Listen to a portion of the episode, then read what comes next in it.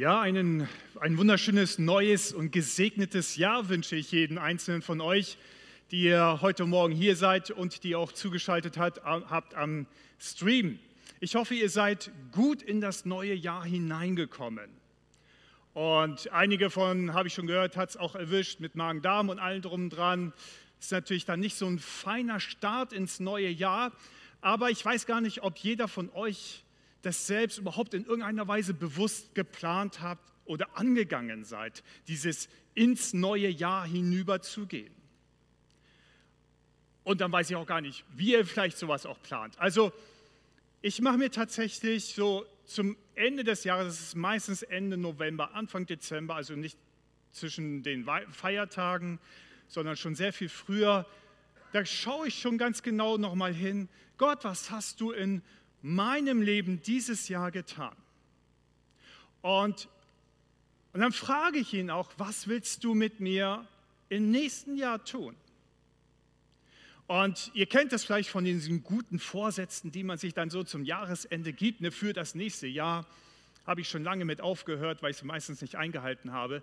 Aber was ich tue, ist definitiv Gott zu fragen, Gott, was hast du mit mir vor nächstes Jahr? Und ich kann euch dazu nur ermutigen und einladen, wenn ihr das noch nicht gemacht habt, es nachzuholen. Ich finde, es ist unglaublich segensreich, das auch für sich dann aufzuschreiben, das, was Gott einem schenkt, an Gedanken schenkt, um dann sozusagen mit diesen Gedanken in das neue Jahr hineinzugehen und schon mal so eine, so wie so ein Leitstern für sich zu haben für das neue Jahr, geistlich, in der Familie, beruflich, was auch immer. Und das Gleiche, das habe ich seit vielen, vielen Jahren mache ich das schon, mache ich auch immer für die Gemeinde. Immer Ende, zum Ende des Jahres lasse ich Revue passieren und einen Teil davon habt ihr schon gehört, auch in der, in der Mitgliederversammlung, im Gemeindeforum.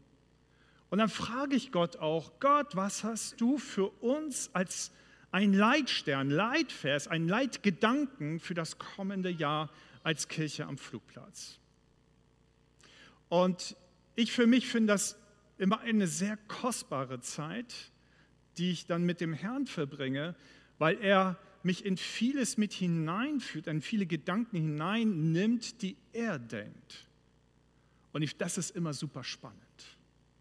Diesen, diesen nachzuspüren, wofür Gottes Herz schlägt und vor allem auch, was er schon sieht.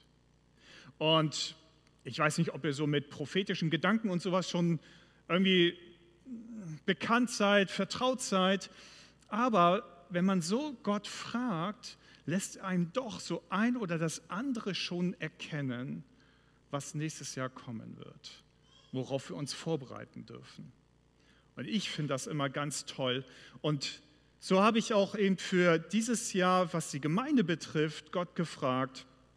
Und ich habe einen Gedanken gehabt, der mich mehrere Wochen beschäftigt hat, ob das, sage ich mal, dieser, dieser Leitgedanke Gottes sein soll für uns als Kirche am Flugplatz 2022. Und umso mehr ich darüber nachgedacht habe und Gott gefragt habe, ich gedacht, ja, ich glaube, ich bin hier auf einem guten Weg, den Herzen Gottes nachzuspüren und zu, zu hören, was er denkt über uns und was er uns mitgeben möchte für dieses Jahr. Und dieser Leitgedanke Gottes, der ist uns gegeben im Psalm 37, Vers 5, so wie Hartmut das schon anfangs gesagt hat. Und ich übernehme eine andere Übersetzung, da heißt es, überlass dem Herrn die Führung deines Lebens und vertraue auf ihn, er wird es richtig machen. Und dieser Vers 5 ist so ein Stück weit eine Zusammenfassung des gesamten Vers 37. Und ich weiß nicht, ob ihr euch das bekannt ist, aber der Vers 37, genauso wie der Vers 119, dann gibt es noch ein paar andere Psalmen, also der Psalm 119, gibt es noch ein paar andere Psalmen, sind aufgeschrieben worden nach dem hebräischen Alphabet. Vers für Vers immer der nächste Alphabet, Alphabet also der Buchstabe des hebräischen Alphabetes. Und das ist ein Fingerzeig darauf, dass es so gewisse Kernpsalmen gibt im Psalter, also in diesem Buch, wo die alle gesammelt sind in der Bibel, um uns den Hinweis zu geben, da, da, da gibt es jetzt was ganz Wichtiges für euch, für euer Leben.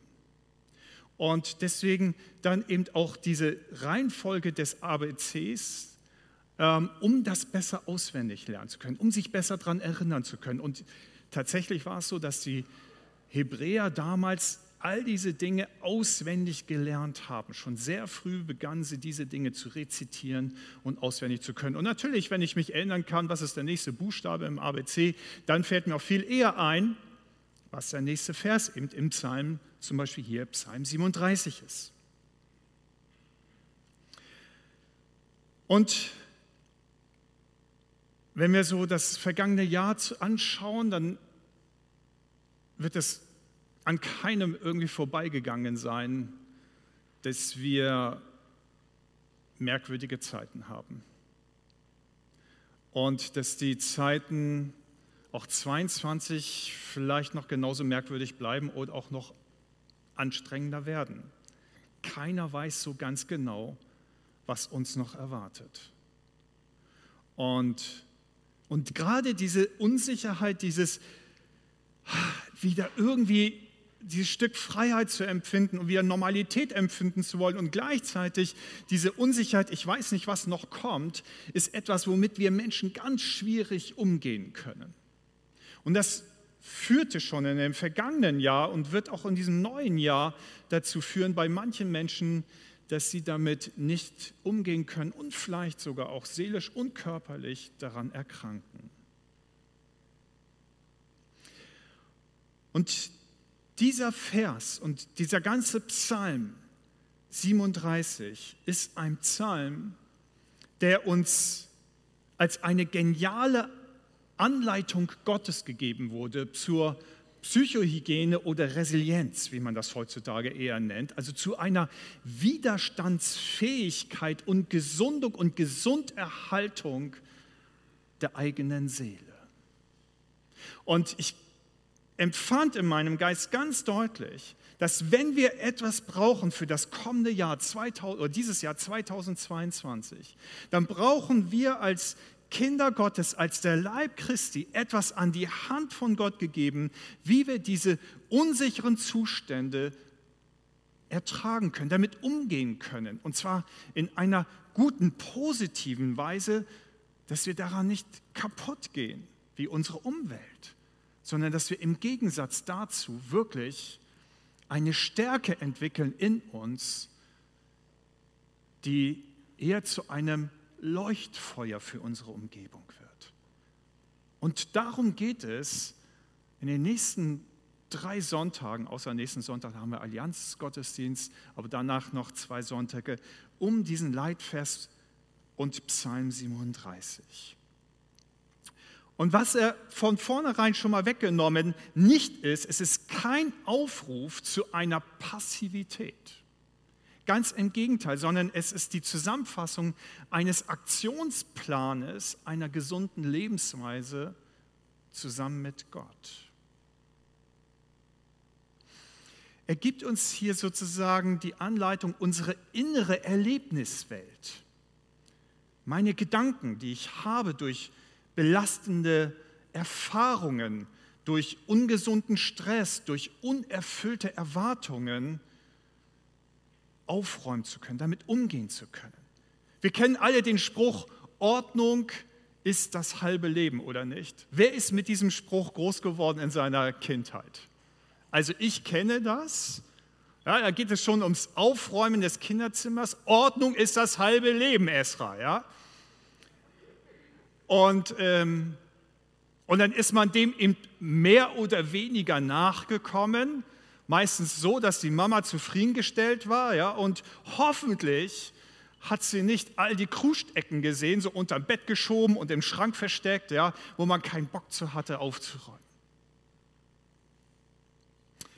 Und wir, als, wir, wir, wir beherzigen also diesen Spruch oder das Thema Ordnung in unserem Leben mehr oder weniger.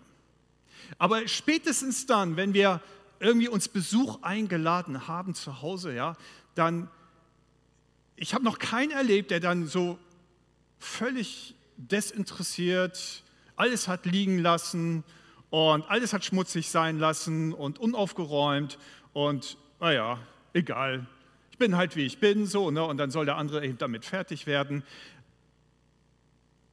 Die meisten von uns sind doch so unterwegs, wenn wir merken, okay, ah, oh, ich habe nur eine Stunde Zeit, dann kommt mein Besuch, dann scannen wir schnell unsere Umgebung in unserer Wohnung ab. Okay, da muss ich noch was machen, da muss ich noch was machen, hier noch was sauber machen, ja. Und dann geht das auch vielleicht ganz schnell und manche Sachen werden dann auch unter das Bett gekickt, ja, oder wie auch immer. Hauptsache oberflächlich irgendwie ein bisschen Ordnung. Also ein Stück weit, glaube ich, sind wir alle ein bisschen von diesem Thema auch geprägt.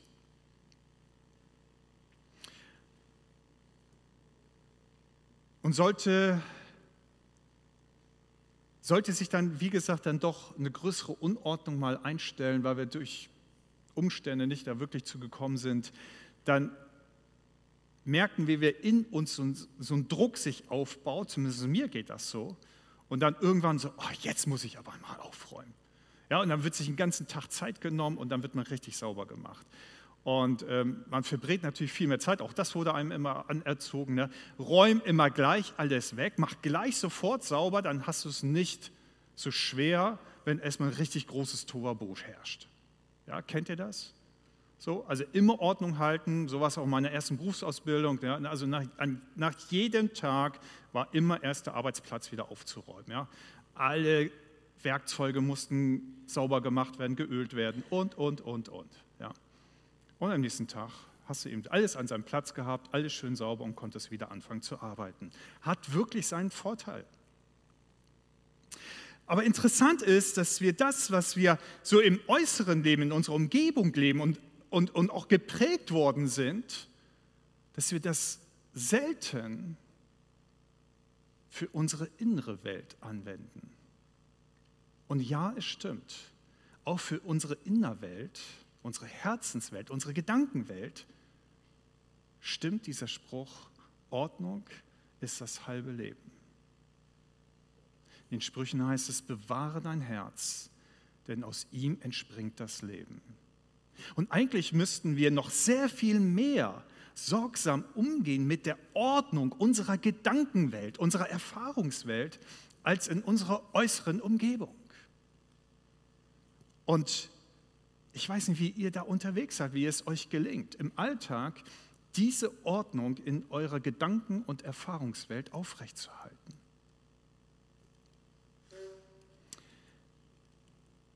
Es ist interessant, wie sehr trotz all dem Wissen und Erkenntnis der Psychologie wir in einem Zeitalter leben, wo die psychische Erkrankung mehr und mehr zunimmt.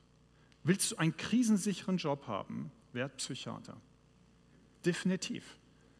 Also wenn du nicht arbeitslos werden willst, werd Psychiater. Du hast ausgesorgt bis zu deinem Lebensende. Und es wird ihm nicht besser. Die Zeiten werden unsicherer und damit wird auch der Bedarf nach Rat, nach jemandem, der mir hilft, aufzuräumen in meinem Inneren, immer größer. Und wir sehen das ganz speziell die letzten zwei Jahre an, der, an unserer jüngeren Generation.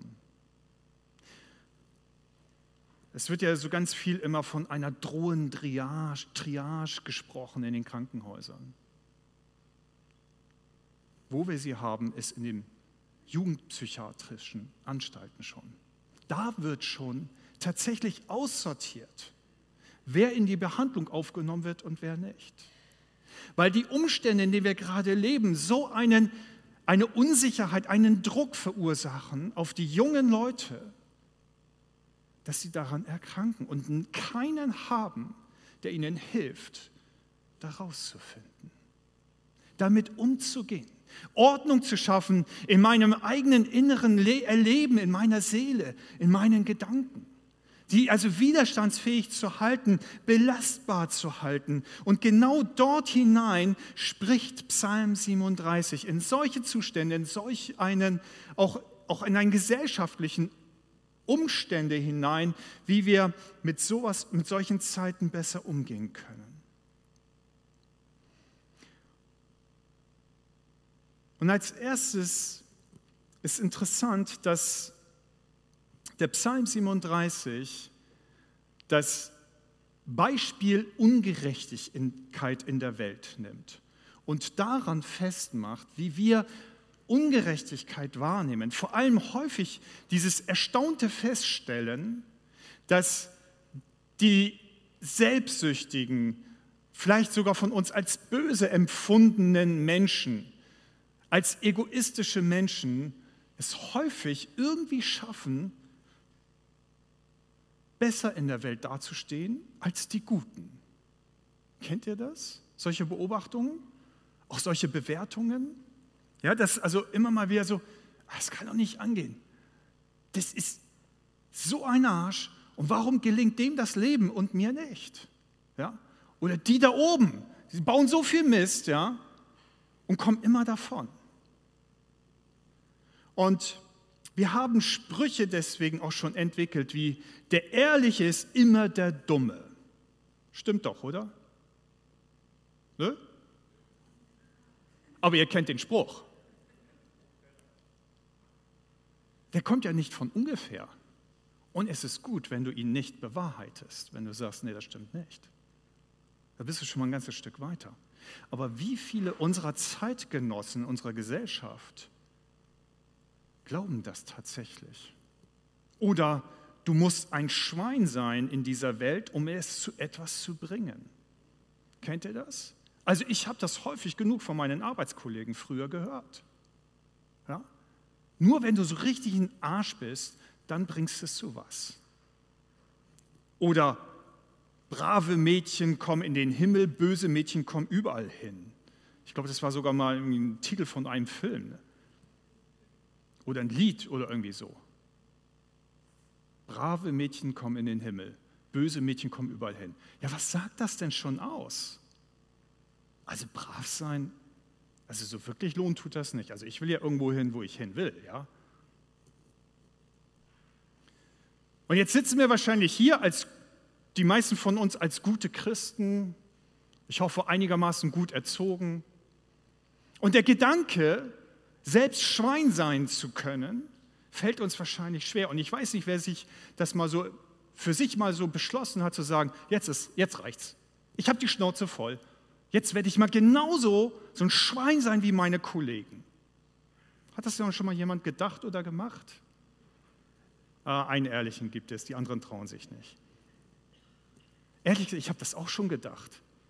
Ich habe gedacht, was habe ich eigentlich davon, immer ordentliche Christ zu sein? Brav war ich nie, aber ordentlich schon vielleicht. Was habe ich wirklich davon? Also diese Gedanken, diese Fragen sind mir schon gekommen.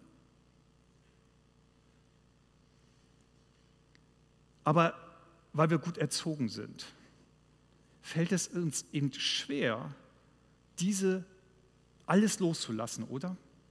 Alles loszulassen, allen Anstand zur Seite zu schieben, zu sagen, so, jetzt bin ich Schwein.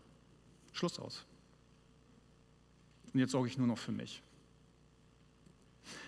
Und wir ziehen uns dann lieber in eine Opferrolle vielleicht des Selbstmitleides zurück, auch der neidvollen Empörung und manche in die Resignation. Ich kann doch nichts ändern. Die Egoisten, die immer mit dem Ellbogen arbeiten, sind sowieso immer vorne und gewinnen das meiste. Beide Wege sind keine heilsamen Wege wie wir mit unserem Leben, mit Lebensumständen, mit gesellschaftlichen Umständen umgehen können.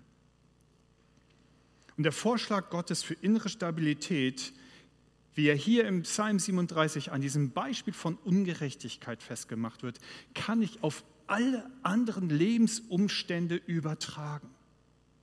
Nicht nur, wenn ich Ungerechtigkeit in meiner Umgebung oder in meinem eigenen Leben wahrnehme, wie zum Beispiel, dass der faulste und schlechteste Arbeitskollege sich aber am besten beim Chef einschleimen kann und deswegen befördert wird und alle anderen gucken nur noch ärgerlich zu.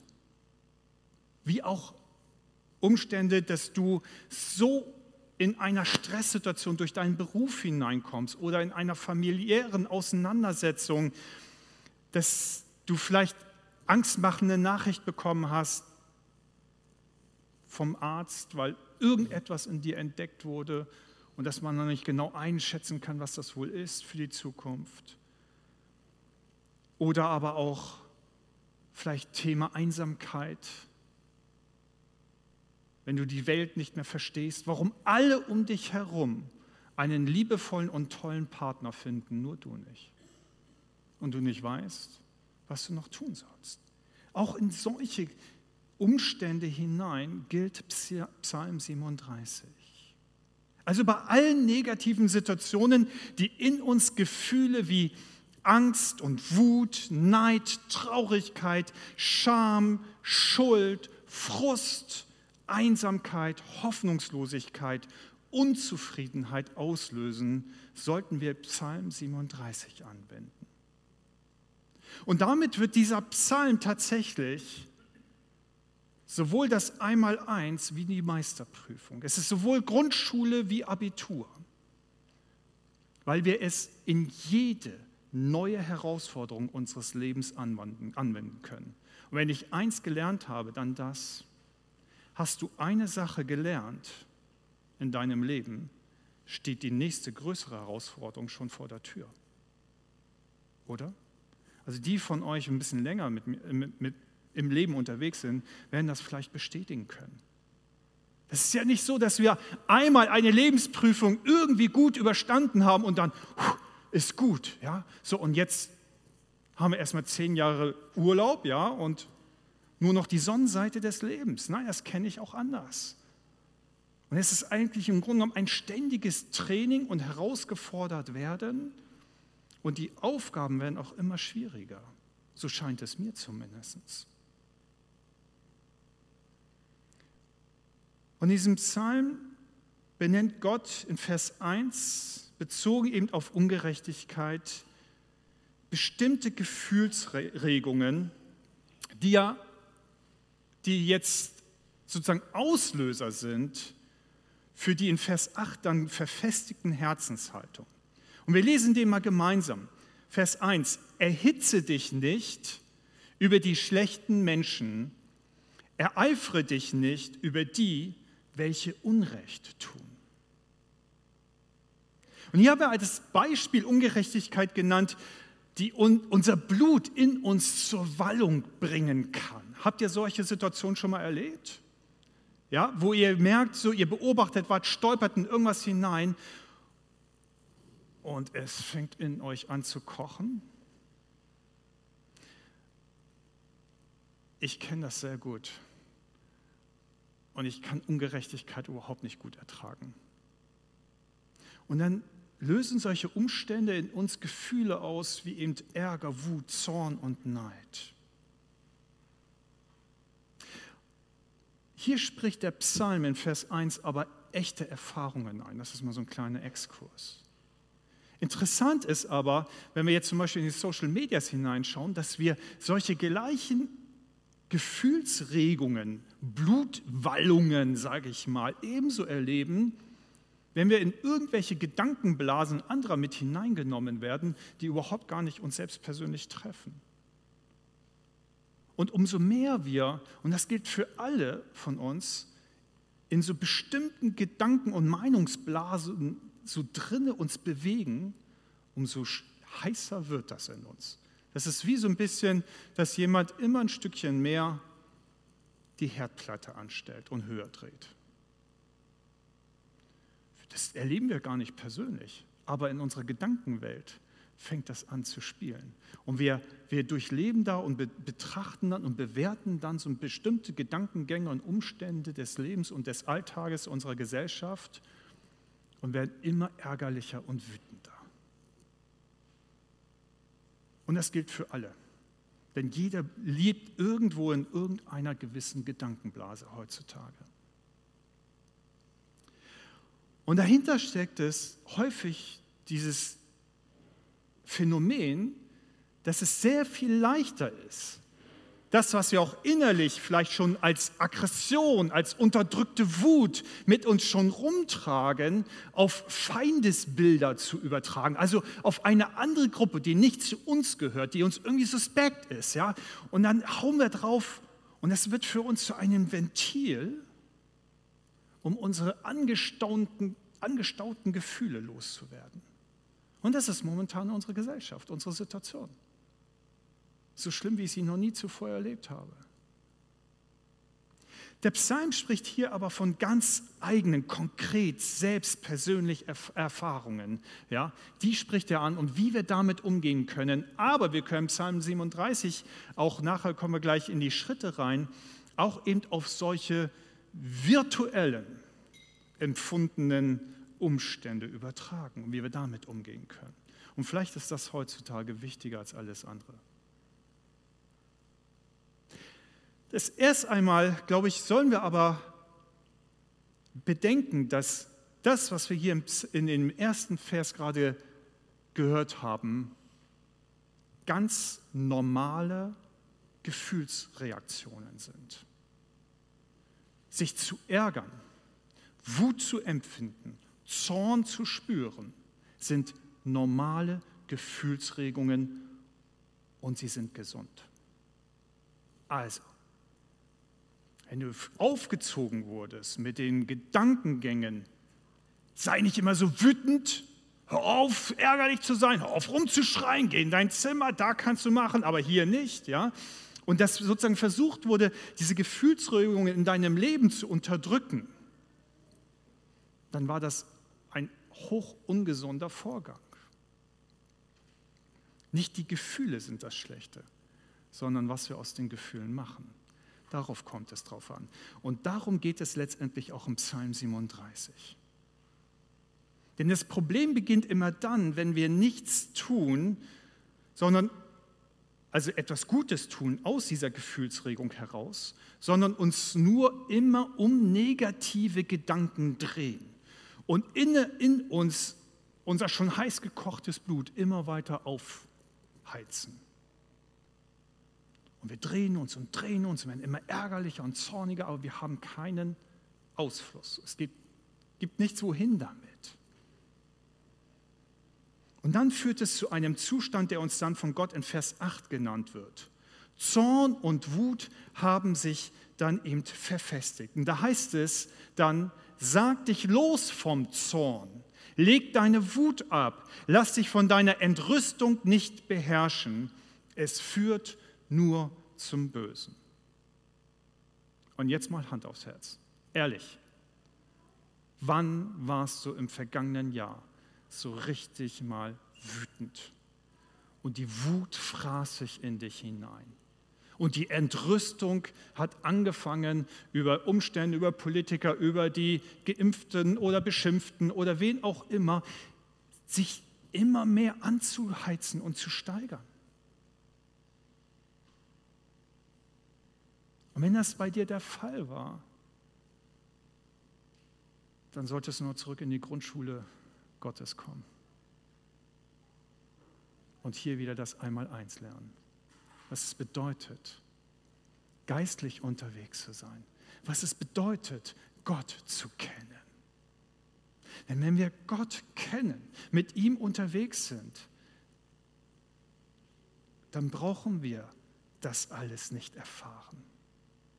Das heißt nicht, dass wir nicht diese Gefühle kennen, natürlich. Aber dieses Drum, Drumrum drehen, kreisen, sich hineinsteigern, sich von Entrüstung, Ärger und Zorn beherrschen zu lassen, das ist eigentlich etwas, was Kindern Gottes fremd sein sollte. Und deswegen erinnere ich heute Morgen nochmal dran, für dieses neue Jahr erneut Psalm 37 zu lernen, damit umzugehen und es anzuwenden und dich gesund zu halten. Und es ist ein Angebot, eine Handreichung Gottes für deine ganz persönliche Gesundung und Gesunderhaltung. Und mit Bösen meint hier der Vers 8 nicht nur böse Reaktionen und Handlungen. Ich schlage dem anderen jetzt ins Gesicht, ja, so blaues Auge oder stell ihm ein Bein oder was auch immer, ja, ähm, oder schwätzt mit dem, mit dem Chef dann und sagt, hier, geh mal hin, das ist nicht in Ordnung, was der macht, sondern eben auch innere Haltung. Ja, also wenn ich mich von der Entrüstung beherrschen lasse, dann führt es zum Bösen und das kann auch eine kranke Seele sein. Das ist damit ebenso gemeint. Und Gott ist natürlich nun klar, dass wir uns nicht, nicht ärgern können oder auch nicht entrüstet sein werden. Im Gegensatz, ich sage das schon, ja, wir sollen das sogar. Wir sollen uns, wenn, es, wenn wir etwas erleben, spontan, dann sollen wir uns auch ärgern. Und wir dürfen auch Entrüstung empfinden. Wir dürfen bei anhaltendem Arbeitsstress, den wir haben, wo der Chef kommt und immer mehr drauflädt und noch eine Arbeit und noch eine Arbeit, dürfen wir frustriert sein. Wir dürfen das empfinden. Wir dürfen auch Unzufriedenheit empfinden. Natürlich, wir dürfen uns auch überfordert fühlen. Und das tun wir auch, weil es ganz natürlich und normal ist. Und es ist auch richtig so. Denn der Grund dafür ist, dass wenn wir solche Gefühle bei uns ausmachen, dann dienen sie eben wie eine Warnlampe. Ich habe euch mal so eine kleine Warnleuchte mitgebracht, die kennt ihr alle gut. Ja? Was macht ihr, wenn die bei euch aufleuchtet im Auto? Weiterfahren. Ja? Irgendwie Klebeband drüber kleben, damit ich das nicht weiter sehen kann. Nein, ne? Also normalerweise halten wir an und gucken, wenn wir es können, was los ist. Ist es wirklich nur Öl? Leckt da was raus? Ist was kaputt gegangen? Aber wir unbedingt eins verhindern wollen: den Herzinfarkt unseres Motors, des Autos. Oder? Wenn der mit zu wenig Öl unterwegs ist, ist vorbei. Und wisst ihr, wie teuer so eine Motorinstandsetzung ist? 10.000 bis 12.000 Euro. Und das ist natürlich dann ein kapitaler, schwerer Schlag. Zumindest wäre es für mich das. Also was machen wir? Sind ganz vorsichtig. Und das Problem ist nur, dass es solche Warnanzeigen auch in unserem emotionalen, geistlichen Leben gibt. Und wir fahren einfach drüber weg. Klebeband, zack, zugeklebt. Was ich nicht sehe, das gibt es nicht. Ja? Und dann rasen wir, obwohl die Öllampe bei uns brennt, oder leuchtet, brennt tut es ja nicht, aber leuchten, rasen wir in den Herzinfarkt hinein. Wortwörtlich. So sind wir Menschen.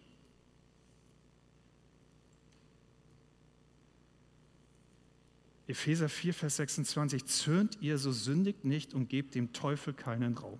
Es gibt so viele Hinweise, wie wir mit unserer Seelengesundheit umgehen sollen und sie gesund halten können und wir stolpern einfach häufig drüber weg.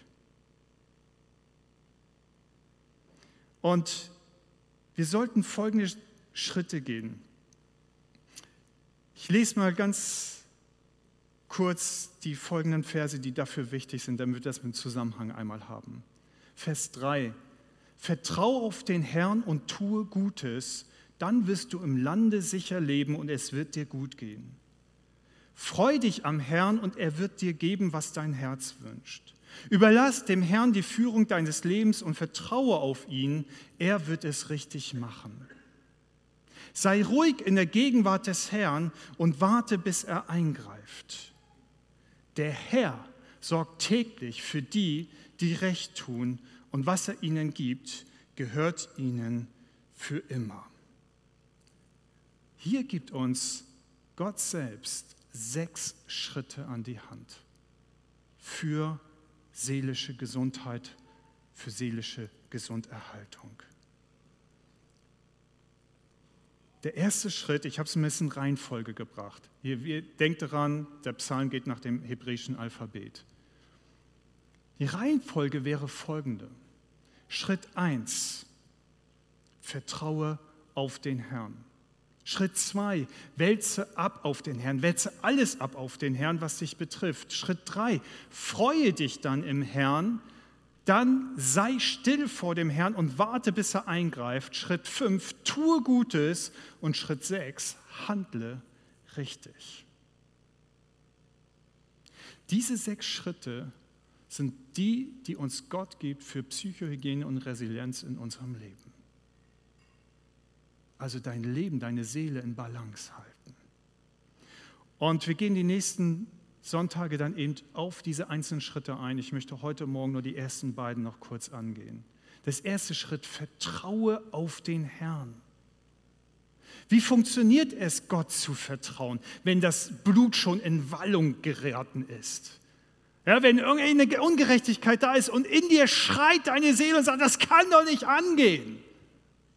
Was machst du dann? Ein guter Christ, sich schnell sein Kämmerlein zurückziehen, aufs Sofa setzen, ins Bett legen und sagen, oh Herr, ich vertraue dir, du wirst das schon richtig machen? Nein, natürlich nicht. Das Erste, was du machst, wenn es in dir schreit, dann fang an zu schreien. Lass es raus. Wenn du ein Sofakissen in deiner Nähe hast, dann nimm dieses Sofakissen und schlag auf dieses Sofakissen ein. Glaubt ihr, warum wir in der Therapie Sachen wie Sandboxen und sowas haben? Genau aus diesem Grunde. Man hat erkannt, wenn ich nicht die aufgestaute Energie rauslasse, Wut, Ärger, Entrüstung, kann ich die anderen alten Schritten, die kann ich vergessen. Sie würden bei mir, danke, keine Wirkung entfalten können oder nur sehr wenig Wirkung entfalten können. Wenn der Kessel schon unter Druck steht, da, da passt nichts mehr rein. Aber das ist das, was wir häufig als welche, die lange als Christ unterwegs sind, so, so trainiert wurden. Ja? Sei still und artig, lass keine, keine Gefühle raus und stopf oben noch ein paar Gebete drauf. Funktioniert nicht. Lass es, lass es. Also wenn dein Blut in Wallung gerät, dann lass es raus. Gott hat das genauso gemacht. Als Israel am Berg Karmel den goldenen Kalb nachlief, was war die Reaktion Gottes? Am liebsten hätte er mit der großen Faust von aus dem Himmel einmal draufgeschlagen. Und das sagt der Mose auch. Das böse Volk, ich will es vernichten. Gott macht seinen Emotionen, seinen Gefühlen, gibt er einen Ausdruck. Er sagt, ich bin echt wütend und ärgerlich auf dieses ungehorsame, untreue Volk. Und am liebsten würde ich es zerreißen und vernichten. Und Mose fällt ihm in den Arm. Fällt ihn in den Arm. Setzt sich für das untreue und ungehorsame Volk ein, das lieblose Volk. Letztendlich war es ja der Ausdruck, wir lieben dich nicht. Wir erwidern deine Liebe, Gott, nicht. Und das hat Gott verletzt. Und das hat in ihm natürlich Emotionen heraus, hervorgebracht. Und die drückt er aus. Und genau das müssen wir ebenso tun. Und das Zweite ist dann allerdings, dass wir uns, wenn unsere Gefühle abgeraucht sind, so richtig abgeraucht sind, und da muss man sich manchmal ein bisschen Zeit zu lassen, dann fang an, dich zu erinnern an das Gute, das Gott in deinem Leben zuvor gemacht hat. Wie er schon in vergangenen Situationen gearbeitet hat und gewirkt hat. Und wir haben es eben gerade gesungen in dem letzten Lied. Ein tolles Lied, eigentlich eine Rückerinnerung und ein gleichzeitiges sich von Gott in die Zukunft mit hineinnehmen lassen und, und diese Sehnsucht, Gott, ich möchte dich mehr erkennen. Ja? Und genau das Gleiche sollten wir dann auch machen nach dem Abrauchen. Erinnere dich an das Gute, was Gott in deinem Leben getan hat. Und dann kannst du Gott vertrauen. Es ist was ganz anderes. Du sprichst aus aus der Erinnerung an vergangenen Taten Gottes in deinem Leben. Gott, auch in dieser Situation vertraue ich dir, als einfach nur in dem aufgewühlten Zustand deiner Gefühle zu beten, Gott, ich vertraue dir jetzt. Könnt ihr das nachvollziehen, dass das einen Unterschied machen würde? Wenn du wieder zur Ruhe gekommen bist, der Pulsschlag wieder weniger wird und du dich zurückerinnerst und du sagst, Gott, du hast auch damals richtig gut gehandelt. In der ersten OP warst du bei mir und deswegen weiß ich, dass du auch in dieser neuen OP mit mir wieder sein wirst. Du hast mich damals an meinem Arbeitsplatz in der und der Situation durchgeleitet. Und ich weiß, dass du mich an meinem neuen Arbeitsplatz auch durchleiten wirst. Und dass du bei mir bist und mich begleitest. Ich vertraue dir. Ich vertraue dir, dass ich jetzt erfahren muss, wie mein Kollege an mir vorbeizieht, obwohl er viel jünger ist und obwohl ich das eigentlich verdient habe. Und ich ärgere mich, aber ich vertraue dir, weil du mich auch schon vorher versorgt hast und gesehen hast und dass ich bei dir wertvoll bin und was gelte. Das macht einen Unterschied, wenn ich mich an das Gute erinnere aus meiner Vergangenheit. Und deswegen ist ein geistliches Tagebuch zu führen wirklich hilfreich. Das musst du nicht jeden Tag führen. Aber die Dinge, die du erlebst mit Gott, schreib sie auf. Es fällt dir leichter, dich zu erinnern. Und du kannst viel leichter auch Gott wieder vertrauen. Und natürlich braucht das Zeit. Wie das Aufräumen deiner Wohnung, bevor Gäste kommen, Zeit braucht, braucht es natürlich auch Zeit, dieses innere Ordnung wiederherstellen in der eigenen Gedanken- und Gefühlswelt. Und die Frage ist nur, nehmen wir uns dafür Zeit oder nicht? Oder kicken wir schnell alles unters Bett und sagen, okay, es muss auch irgendwie so gehen? Und meistens ist das der Fall in unserem Leben, nicht wahr? das geistliche Kalenderblatt. Ah ja, ein interessanter Gedanke. Ah, sollte ich mal drüber nachdenken. Es berührt mich schon irgendwie an meiner Situation. Ah, Herr, mach, dass du das jetzt in Ordnung bringst. Okay. Und dann gehen wir weiter in den Alltag hinein und das war's. Das ist nicht Aufräumen in unserer Seele. So wird unsere Seele nie in Balance kommen. Das passiert nicht so. Wir brauchen Zeit dafür. wir müssen uns die Zeit nehmen, wie für ein ordentliches Aufräumen unserer eigenen Umstände und Wohnungen. Und das Ergebnis wird sein, Vers 3, dass wir dann in einem Land der Ruhe und Zufriedenheit sicher leben werden und es wird uns gut gehen. Wenn du deine Seele aufräumst, wirst du nicht mehr in Murren und Hadern in der Wüste umherziehen müssen, sondern in dem sicheren Land leben und es wird dir gut gehen. Das ist die feste Zusage Gottes in diesem Vers.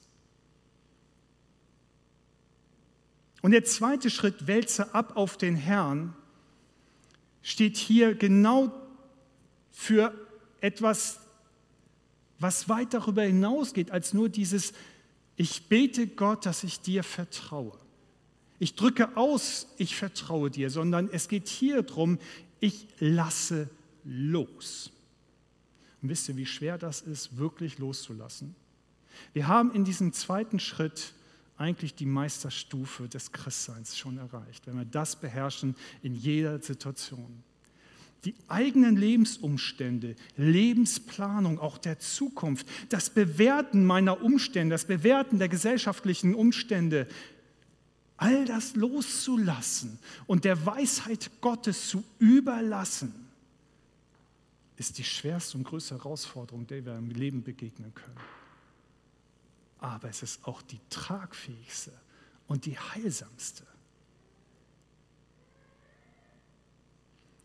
Überlass dem Herrn die Führung deines Lebens, Vers 5, und vertraue auf ihn, er wird es richtig machen. Das steckt hinter diesem Schritt 2. Wälze alles ab auf dem Herrn. Und tatsächlich im Urtext steht hier dieses Wälze ab deine Lebensumstände. Also nicht nur befiehl dem Herrn deine Wege an. Ja, oder eine andere Übersetzung sagt dann eben, überlasse dem Herrn die Führung, sondern wälze alles ab. Deine gesamte Lebenslast, den gesamten Verlauf deines Lebens aus der Vergangenheit, wie in die, in die Zukunft. Und deswegen sagte ich am Anfang, dass es für mich schon zu einer Gewohnheit geworden ist, zu sagen, Gott, was hast du für mich in dem neuen Jahr schon vorbereitet? Wo drinne soll ich unterwegs sein? Und auch wir als Gemeinde. Und es bedeutet das schon zu atmen und umzusetzen, dieses Abwälzen, alles auf Gott, auch die zukünftige Lebensplanung. Wie oft machen wir das in unserem Leben? Wie oft machst du das in deinem Leben? Oder hast du es schon gemacht? Hier ist es der zweite Schritt in der Anleitung Gottes. Und das beinhaltet ebenso auch alle Unsicherheiten, alle Fragen, alle Ängste, alle Überlastungen, auch das Entsagen des eigenen Wollens und auch der selbstherrlichen Richtens und Bewertens der Umstände.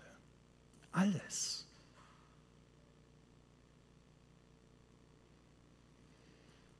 Wenn wir das lernen und tun in diesem zweiten Schritt, vielleicht ist das der schwerste,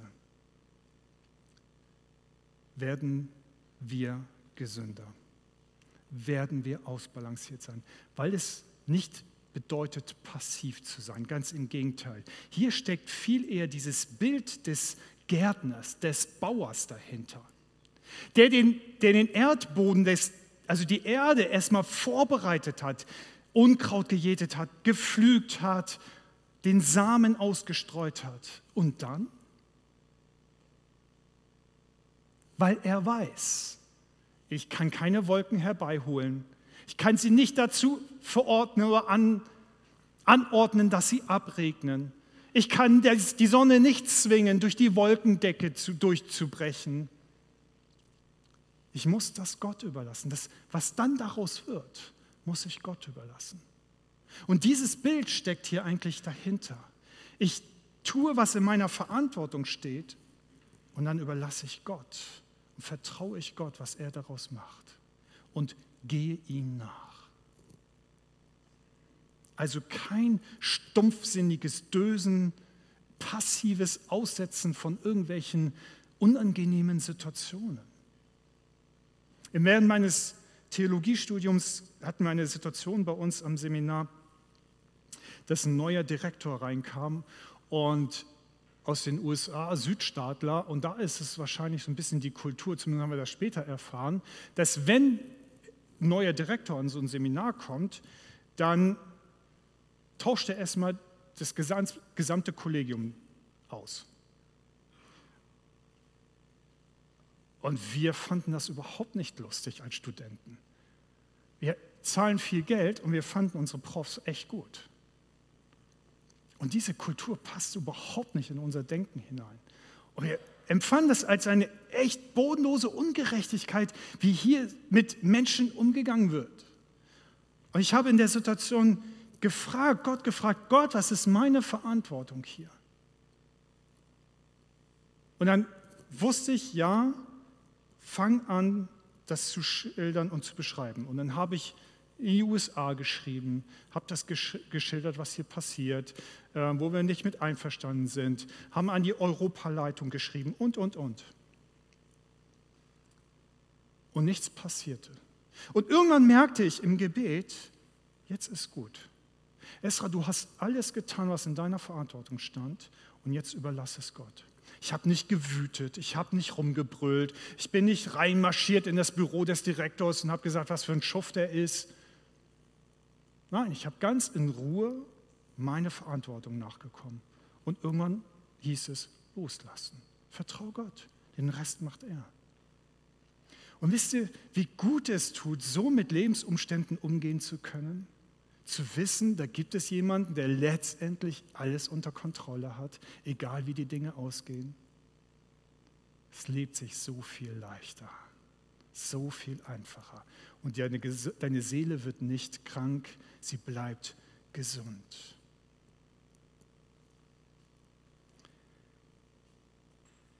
So lädt uns Gott ein, heute Morgen und in dieses Jahr hineinzugehen mit dieser Anleitung. Und wir hören dann die nächsten vier Schritte dann in den nächsten Predigten darüber. Was es bedeutet, still zu sein, was es bedeutet, sich zu freuen in Gott, was es bedeutet, recht zu handeln und Gutes zu tun. Und ich glaube, dass Gott zu uns redet, dass er uns mit hineinnimmt in ein Geheimnis, das schon so uralt ist und dennoch so wenig berücksichtigt wird, was aber jeden von uns total gut tut. Und lass uns kurz eine Stille, einen Moment der Stille haben. Und ich lade dich ein, dass du einfach jetzt mal schaust in dich hinein, dein Herz hineinfühlst. Und wenn du merkst, dass es da etwas gibt, was in dir Unruhe auslöst, wenn du merkst, dass es in dir etwas gibt, was dir Angst macht vor der Zukunft oder du nicht beherrschen kannst, dann vereinbare jetzt mit Gott einen Termin. Du sagst, ich verspreche dir, ich werde mir Zeit nehmen, aufzuräumen nach diesen Schritten, nach Psalm 37.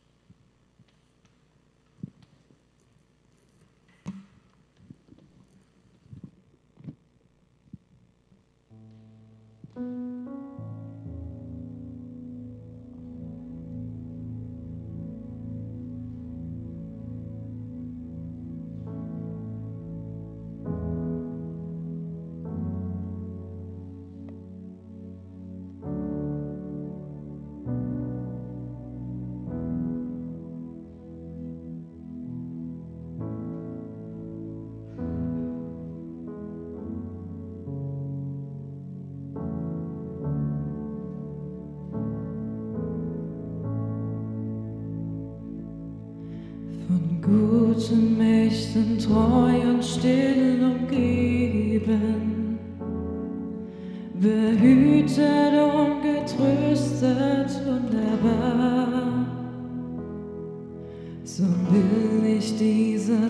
Tage mit euch leben und mit euch gehen